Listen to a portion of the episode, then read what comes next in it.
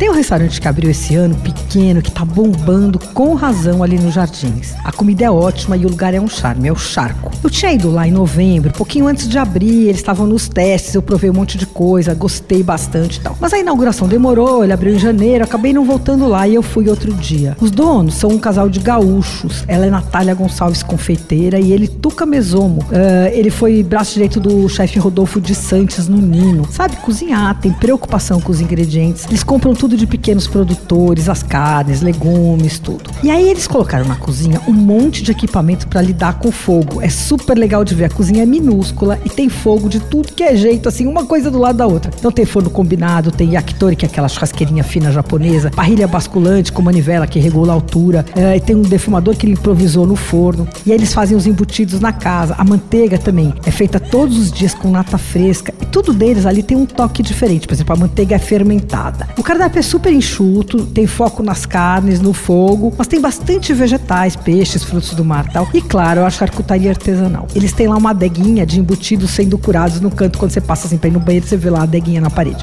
Bom, alguns pratos são imperdíveis. O primeiro é a paleta de ovelha. Ela é assada lentamente, depois ela é defumada. Ela vem com purê de milho branco tostado, que é inacreditável. Esse eu não aguentei e perguntei como eles fazem. Ainda não experimentei fazer, mas é o seguinte: primeiro eles cozinham o milho, daí colocam na grelha para ser tostado, depois ralam, viram um purê no processador e aí mistura com queijo feito ali mesmo na casa. É o melhor purê de milho que eu já provei, sem dúvida. As sobremesas também vale a pena, viu? Elas não são muito doces e a confeiteira adora trabalhar com frutas brasileiras bem diferentes pra gente, né? Então, tipo butiá, que aqui é diferente, mas que é uma frutinha super comum no Rio Grande do Sul. Lá ela faz sorvete e serve com uma compota de laranja bem gostoso. É um restaurantezinho super simpático, pequeno, são 40 lugares. Você vai gastar ali uns 120 por pessoa com o couvert, que vale a pena pedir também. E sem bebida. A carta de vinhos, aliás, é bacana, só que bem cara, viu? Fica esperto. O charco fica na rua Peixoto Gomes de 1492, nos Jardins. Abre só pro jantar, de segunda a sábado e fecha domingo.